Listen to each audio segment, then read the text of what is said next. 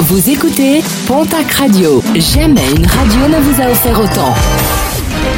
L'information locale à 9h, c'est sur Pontac Radio. Bonjour Jean-Marc Courage-Sénac.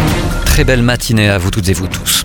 Le joueur de rugby d'Agen, mis en examen pour un viol commis à Bayonne le 12 mai 2022, a été libéré vendredi suite à la décision de la Chambre de l'instruction de la Cour d'appel de Pau.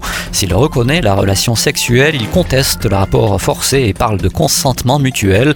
Ce dernier est soumis désormais à un contrôle judiciaire strict. Il a interdiction de se rendre dans les Pyrénées-Atlantiques et d'entrer en contact avec la plaignante et plusieurs témoins dans cette affaire.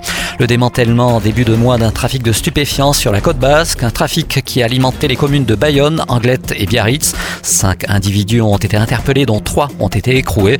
Lors des perquisitions, résine et herbes de cannabis ont été retrouvées, tout comme plus de 7500 euros en numéraire, ainsi que des cartes et des points de fidélité pour récompenser les meilleurs clients.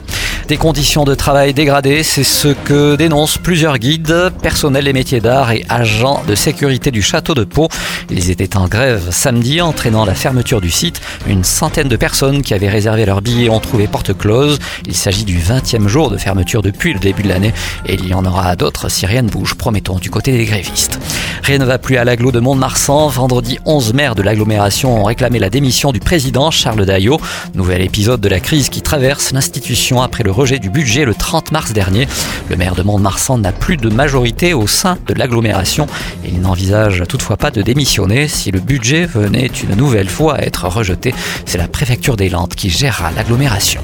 Le tribunal administratif de Pau a annulé deux arrêtés qui autorisaient la pêche de la grande alose et de la lamproie marine dans la Dour, deux poissons en voie de disparition, ce qui avait entraîné le recours d'associations de défense des animaux, des associations qui dénoncent la violation du principe de précaution par l'État et proposent à l'administration d'indemniser les pêcheurs.